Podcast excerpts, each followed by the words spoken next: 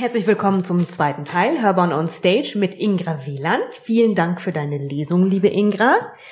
Bücher beginnen für Autoren auf sehr unterschiedliche Weise. Manche haben spontane Eingebungen, andere schießen sich auf ein besonderes Thema ein und entwickeln so ihre gesamte Geschichte da drumherum. Wie war es bei dir im Fall von Nachtschwarz bis Blütenweiß? In diesem Fall war es tatsächlich so, dass ein Foto mich zu dieser Geschichte inspiriert hat. Ich habe dieses Foto gesehen und das war so dramatisch für mich, dass ich dachte, die Geschichte muss erzählt werden. Also das ist so ein typisches äh, Schwarz-Weiß-Bild mit gezackten Rändern. Und auf diesem Bild sind drei oder eigentlich vier Menschen.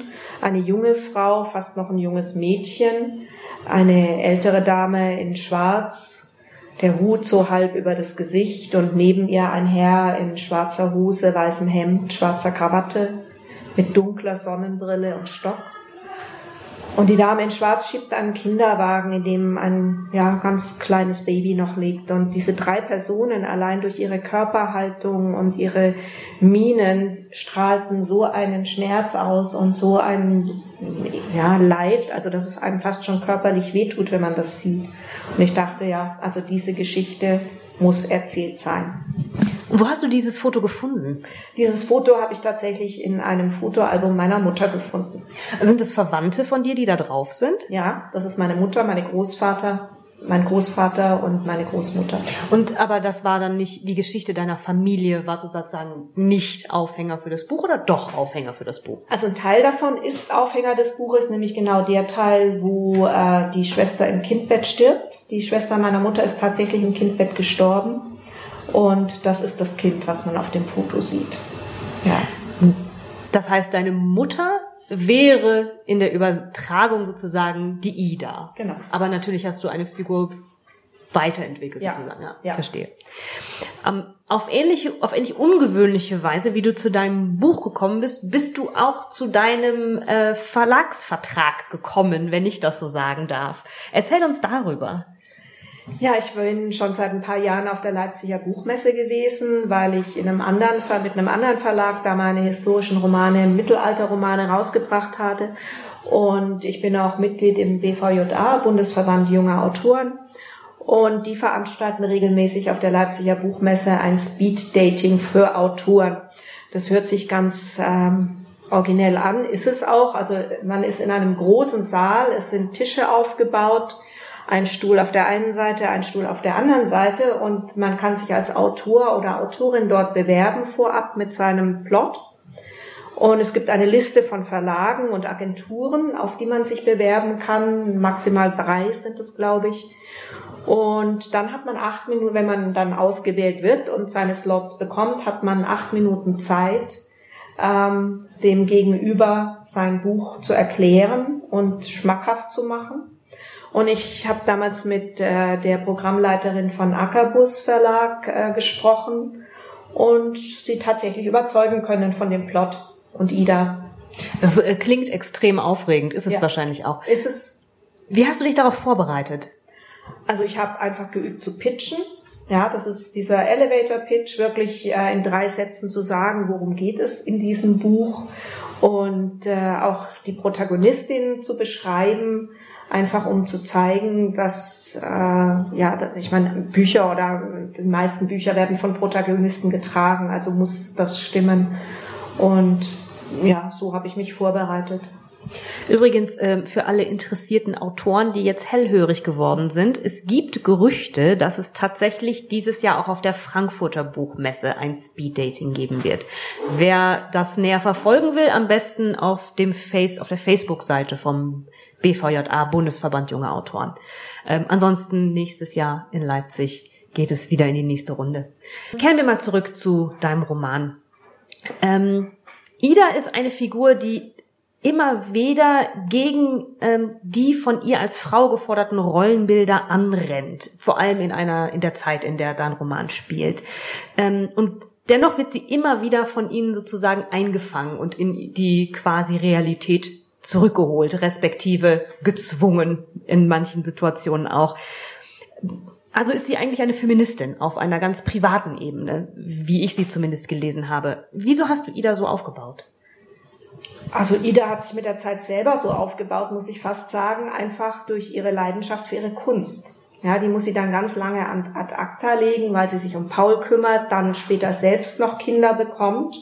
Ihre Eltern äh, durch die ganzen Geschehnisse im Krieg, der ja dann ausgebrochen ist, einfach auch nicht mehr so äh, mitmachen können. Und so sieht sie sich gezwungen.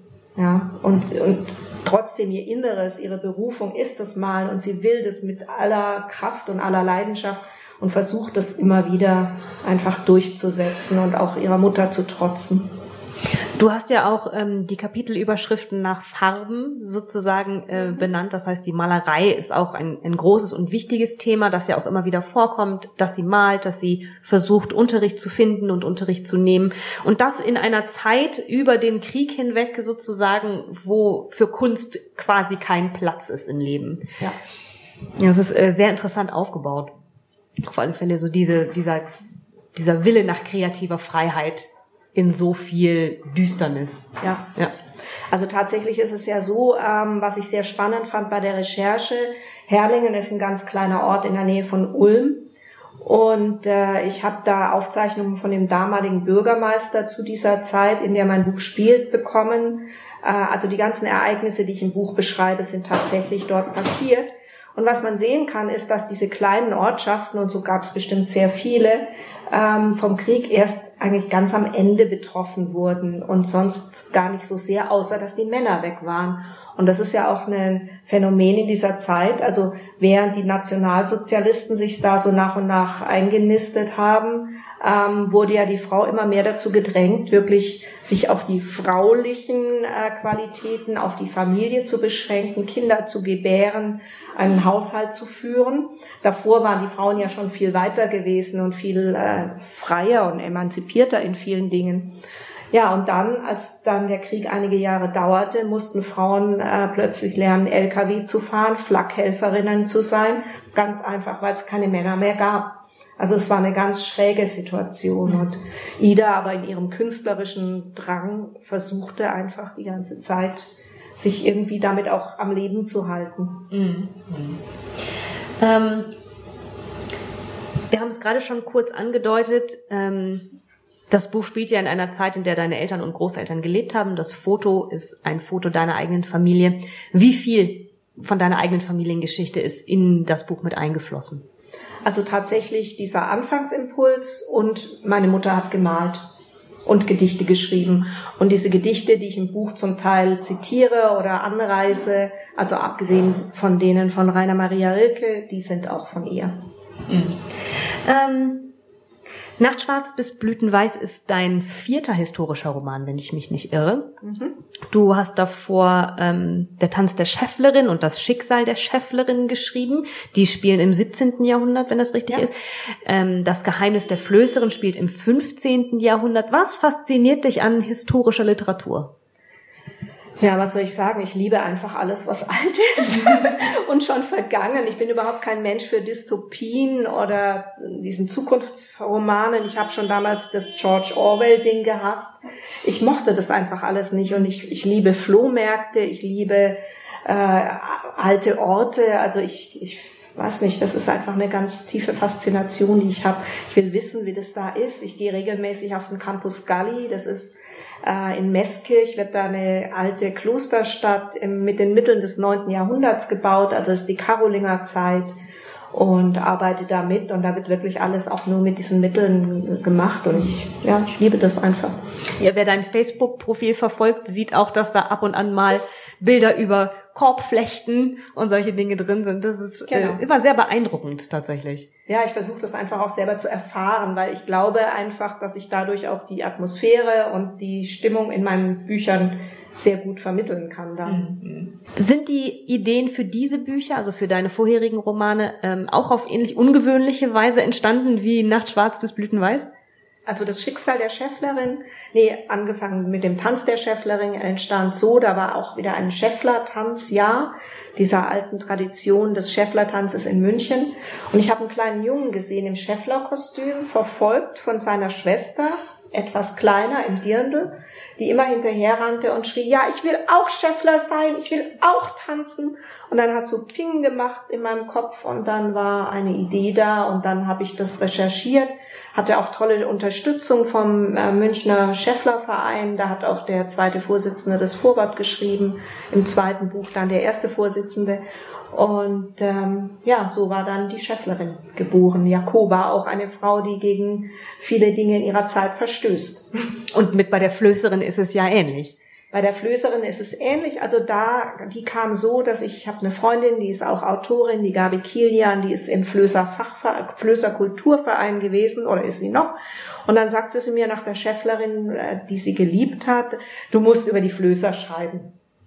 Ja, dann habe ich mir das angeguckt, recherchiert, mir eine gute Zeit ausgesucht, nämlich auch die, wo die Liebfrauenkirche gebaut wird und wo ganz viel in München passierte, weil es ja auch immer wichtig, dass man da einen schönen Rahmen hat. Ja, und dann gab's die Flößerin, weil die Flöße waren für München ganz wichtig in dieser Zeit. Das waren damals die LKWs von heute. Und alles, was aus Italien kam, wurde von Mittenwald bis München und dann weiter nach Landshut, Wien äh, per Floß verschifft, kann man sagen, oder verflößt. Spannend. Ähm, man, mir hört es schon raus, es geht sehr viel Recherchearbeit in deine historischen Romane. Wie gehst du dabei vor? Also erstmal habe ich den Plot. Ich mache mir einen sehr genauen Plot. Ich schreibe so ein Verlaufsexposé mit 20 bis 30 Seiten. Und dann habe ich schon so im Groben die Punkte, die ich recherchieren muss.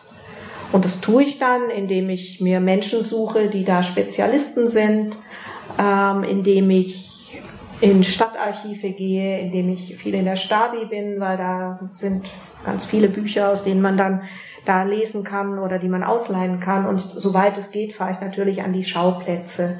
Also bei der Flößerin war es zum Beispiel Schloss Ambras bei Innsbruck und die Fraueninsel, abgesehen von München. Ich habe einen Tag mit einem äh, Falkner verbracht, weil es da auch einen zahmen Rahmen gibt und das war total faszinierend das liebe ich auch. Also ich mag meine Recherche unwahrscheinlich gern, weil ich so faszinierende Menschen treffe, die meistens auch ganz, ganz bereitwillig ihr Wissen teilen und zeigen. Ähm, in Nacht Schwarz bis Blütenweiß gibt es diverse Passagen, wo man deine Liebe zur Mode auch rausliest. Gerade die zeitgenössische Mode, wie du das erklärst. Erzähl uns darüber ein bisschen. Wie hast du rausgefunden, wie welche Knöpfe und wie man sich kleidet und wie der Rockschnitt ist und diese Sachen. Da gab's vor einigen Jahren, ähm, da hatte ich das Buch noch gar nicht geschrieben, aber da gab's hier in München im Stadtmuseum eine Ausstellung, die hieß Gretchen Marx Mondän. Und da ging es genau um das Thema Mode in dieser Zeit. Also es waren, glaube ich, 30er, 40er Jahre. Und ich war da und stand vor den Vitrinen und hätte sie am liebsten eingedrückt und die Kleidung mitgenommen, weil die so schön war und die Frauen sich einfach so elegant gekleidet haben. Und ich fand das toll. Und ja, dann habe ich mir da viel aufgeschrieben und habe mir auch den Katalog mitgenommen. Und dann war zur Zeit, als ich das Buch schrieb oder bevor ich angefangen habe, in Augsburg im Textilmuseum äh, eine Ausstellung, die hieß Glanz und Grauen. Und da ging es eben auch genau um Mode im Dritten Reich. Und die war toll, die Ausstellung, die war unwahrscheinlich detailgetreu. Da waren auch diese Mutterverdienstkreuze, die ich beschreibe. Und äh, bei mir im Buch kommt irgendwann eine Handtasche vor, der ein Henkel durch einen Kleiderbügel ersetzt wird. Das stammt auch aus dieser Ausstellung. Und da konnte ich natürlich, da durfte man nicht fotografieren, aber da gab es auch einen Katalog und da konnte ich ganz viel sehen, was da so getragen wurde und wie die Frauen sich auch kreativ beholfen haben, weil es ja nichts mehr gab. Und das kenne ich noch von meiner Mutter. Die hat wirklich alles, was man irgendwie hatte, versucht weiter zu verwenden. Und das nennt man heute Upcycling. Das ist heute wieder modern. Und früher mussten die Menschen das machen, weil es einfach nichts gab. Da wurden die Socken halt fünfmal aufgeribbelt. Ähm, wenn sie ein Loch hatten und dann hat man sie neu gestrickt. Sehr richtig, sehr richtig. Ähm wie findest du am Ende die richtige Dosis für die vielen Details, die du in der Recherche rausfindest, dass der, das Buch selber am Ende nicht überfrachtet ist und die Geschichte untergeht? Kein Infodumping. Ja, genau. ähm, ja, wie soll ich sagen? Ich mache das Gefühls nach Gefühl eigentlich. Ich tu so viel Details rein, wie ich glaube, es ist schön und das lieben meine Leserinnen und Leser auch. Also die sagen mir das ganz oft oder schreiben mir das, dass sie sich das jetzt einfach gut vorstellen können und dass sie das lieben, wenn sie in diese Atmosphäre mitgenommen werden. Und das ist manchmal wirklich nur ein kleines Detail. Ja. Wenn, wenn ich zum Tanz der Schäfflerin gehe, das war zur Zeit Maximilian des Erstens und der hat wahnsinnig viel Regularien geschaffen. Also das war alles durchreguliert. Welcher Stand durfte welche Farben tragen oder Farben waren ja sowieso eigentlich kaum erwünscht. Ja, der hat ein ganz strenges äh, spanisches Hofzeremoniell gepflegt. Man musste zu jedem Glockenläuten vom Pferd springen oder den Waschzuber stehen lassen und beten. Ähm, es gab Spione, die dafür gesorgt haben, dass diese Regularien äh, durchgeführt werden und auch andere Leute angeschwärzt, die das nicht getan haben. Ja, das sind so Details, die lasse ich dann einfließen, ja. Weil das einfach die Atmosphäre und den Alltag der Menschen zeigt. Mhm. Aber ich muss jetzt nicht jedes äh, Härchen und jedes äh, Kleid und, und jedes Haus beschreiben. Und manchmal ist es tatsächlich so, da bin ich einen Tag lang unterwegs für Recherche und davon fließt ein Satz im Buch ein. Mhm. Aber es ist für mich einfach ein ganz wichtiges Hintergrundwissen, weil ich dann so in diese Atmosphäre reinkomme, dass ich die, glaube ich, einfach beim Schreiben vermitteln kann. Dass man auch authentisch ist, wenn ja. man dann, genau, verstehe, verstehe. Du hast einen sehr künstlerischen Werdegang. Du hast Tanz studiert, ähm, du hast lange in eine Galerie geleitet. Du hast, wenn ich das richtig verstanden habe, bei MTV gearbeitet eine Zeit lang. Ähm, woher diese Affinität zur Kunst? Durch deine malende Mutter? Unter anderem durch meine malende Mutter. Ich habe tatsächlich eine sehr, sehr kreative Sippe auf äh, mütterlicher Seite, auch Großväter, Großmütter, Großtanten. Ähm, und dann muss ich jetzt eine etwas schräge Antwort geben. Ich bin ja auch Astrologin äh, unter anderem und ich bin dreifacher Fisch. Und der Fisch steht unter anderem für Kunst und äh, künstlerisches Bestreben. Und ich bin Fisch vom Sternzeichen, also Sonnenzeichen, wie es eigentlich heißt. Fisch Aszendent und die Fische Sonne auch noch, also die Sonne im zwölften Haus. Und ich glaube tatsächlich, dass mich das sehr prägt. Erzähl uns mehr über diesen Werdegang. Einfach wie, wie der Tanz gekommen ist und all diese Dinge? Also tanzen wusste ich, dass ich will, als ich sechs Jahre alt war. Da hat meine Mutter mich zum ersten Mal in die Staatsoper Stuttgart mitgenommen. Das war die Zeit von John Cranko, Marcia Heidi, Richard Cragen, also Weltklasse-Tänzer. Und ich wusste es einfach, dass ich das machen will und bin dann ins Ballett gegangen. Ähm, bin dann auf die Ballettakademie in Mannheim, also die staatliche Hochschule für Musik und habe da Tanz und Tanzpädagogik studiert. Und dann war ich äh, am Pfalztheater Kaiserslautern und am Nationaltheater Mannheim als Gast und in einer freien Tanzgruppe. Irgendwann hat mein Knie nicht mehr mitgemacht und ich musste es aufgeben, ziemlich früh, da war ich 23. Und damals habe ich meinen ersten Mann kennengelernt und äh, der war auch recht verrückt unterwegs und ja, dann haben meine Mutter malte und dann haben wir irgendwann beschlossen, wir machen eine Galerie auf. Völlig blauäugig, ohne viel Ahnung. Die Galerie hielt ein Jahr, dann mussten wir sie wieder aufgeben. Ähm, es kam ein Herr aus München, der die anschaute und eventuell übernehmen wollte. Und das Ende vom Lied war dann, dass er sagte, nee, also die Galerie will er nicht, aber mein Mann als Geschäftsführer für seine Galerie hier in München. Und so kamen wir dann hierher. Ja, dann habe ich eine Umschulung gemacht. Das war damals eigentlich zur besseren Chefsekretärin, Kommunikationsassistentin hieß das. Da hat man Steno, was es heute ja kaum, kaum noch mhm. gibt. Und ähm, was haben wir da noch alles gelernt? Äh, ein bisschen Business English und äh, ein bisschen Volkswirtschaft und ja, von allem so aus jedem Dorf ein Köter. Und ich habe mich dann äh, am Abschlussabend, habe ich eine Süddeutsche gekauft, klappt die auf und da war eine Anzeige von MTV drin, dass jemand sucht. Und die haben hier gerade angefangen, Büros zu machen in München, um eben den Sender nach Europa zu bringen. Da habe ich dann angefangen und dann habe ich mich da eigentlich hochgearbeitet, bis ich äh, Manager Network Development war für Deutschland, Österreich und Schweiz. Also da habe ich sieben Jahre gearbeitet. Es war eher ein administrativer Job, also wir nicht so sehr ein künstlerischer, sondern ich habe tatsächlich PR, Marketing, äh, versucht, die Kabelnetzbetreiber wie die Deutsche Telekom und so zu überzeugen, den Sender einzuspeisen. Mhm. Dann hat mich ein anderer Sender abgeworben, bei dem war ich dann auch nochmal sechs Jahre. Und während dieser Zeit habe ich aber schon begonnen, äh, viele therapeutische Ausbildungen zu machen, weil mich das einfach selber auch gezogen hat. Und durch ein schlimmes Erlebnis in meinem Leben habe ich Therapie gemacht und dazu bin ich dann eigentlich dahin gekommen. Habe dann viele, viele Ausbildungen gemacht und dann irgendwann äh, 2002 war das, glaube ich, oder 2003 tatsächlich die Prüfung abgelegt zum, zur Heilpraktikerin für Psychotherapie. Praxis eröffnet und das mache ich jetzt. Wie passt die Psychotherapie zum Schreiben? Ich denke immer, ich bilde mir ein, dass man in der Psychotherapie unglaublich viel über die Menschen erfährt und insofern unglaublich viele Inspirationen für Figuren kriegt. Ist das richtig? Absolut, ja. Also ich finde, ähm, zum Schreiben gehört Therapie oder Psychologie, ja, eigentlich. Und inzwischen gibt's ja auch schon witzigerweise ähm, Aufstellungen von Romanfiguren, die abgeleitet sind oder abgeguckt sind von Familienaufstellungen, ja. Ist auch super, also macht total Spaß, mal seine eigenen Figuren aufzustellen. Ich mache das auch manchmal. Ähm, und ja, es ist, also einerseits ist es natürlich wahnsinnig tragisch manchmal, weil ich glaube auch immer, ich habe schon alle Geschichten über schlimme Ereignisse von Menschen gehört und es kommt immer noch was, was ich noch nicht gehört habe. Aber so für die menschliche Psyche, die in Charaktere oder Impulse daraus zu nehmen, ist absolut äh, übergreifend.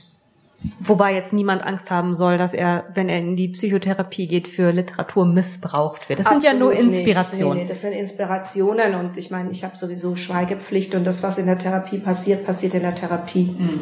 Allerdings schreibe ich gerade am Krimi und da wird eine Psychotherapeutin umgebracht. Ups, Freud hätte seine wahre Freude an sowas. Mit Sicherheit. ähm, wie bist du überhaupt an das Schreiben selber gekommen?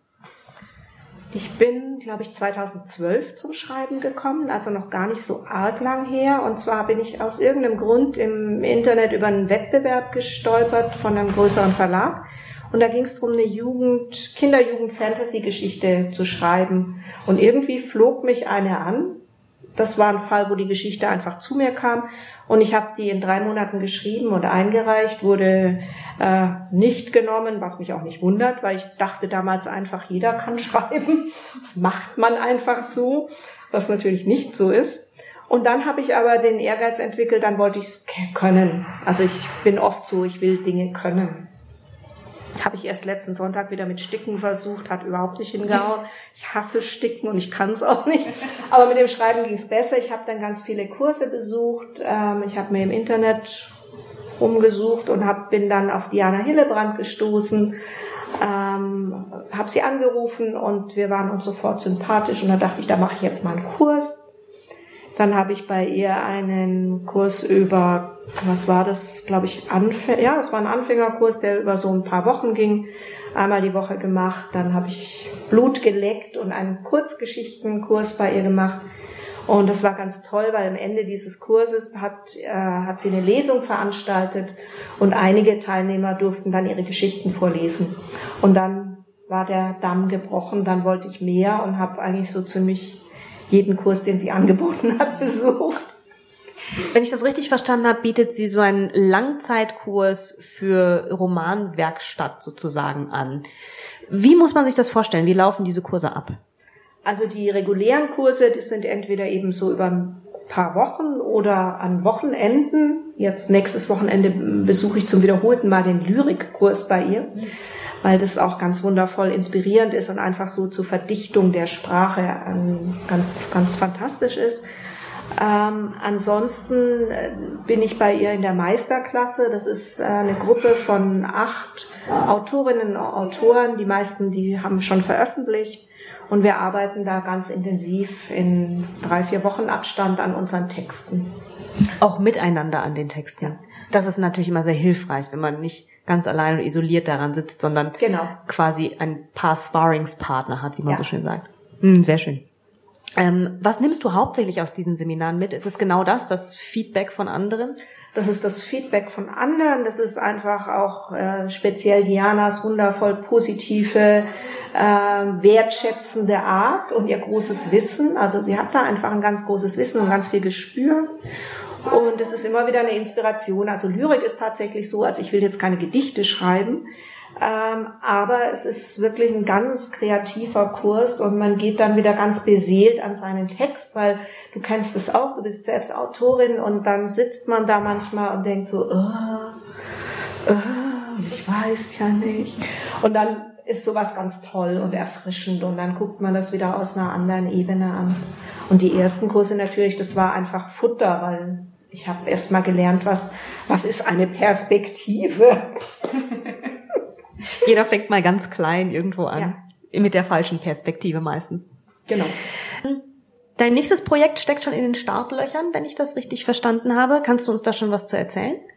Also ich habe im Moment drei Projekte eigentlich. Eins ist abgeschlossen, das liegt gerade bei meiner Agentin und die geht damit äh, um die Häuser. Das ist so eine Art Roadmovie, das ist im Hier und Jetzt, also Gegenwartsliteratur oder Gegenwartstext, eher so ein bisschen lustig auch. Tragik, Komödie vielleicht kann man sagen. Dann äh, bin ich mit ihr in der Überarbeitungsphase für einen Frauenroman, auch zeitgenössisch. Und an dem, was ich jetzt konkret schreibe, das ist dieser Krimi. Das äh, könnte auch eine Reihe werden. Also da bin ich jetzt gerade so bei den ersten 100 Seiten. Und das ist mein nächstes Projekt. Oder? Das heißt, du bist genrefremd gerade sozusagen, nachdem du so viel Historisches gemacht hast.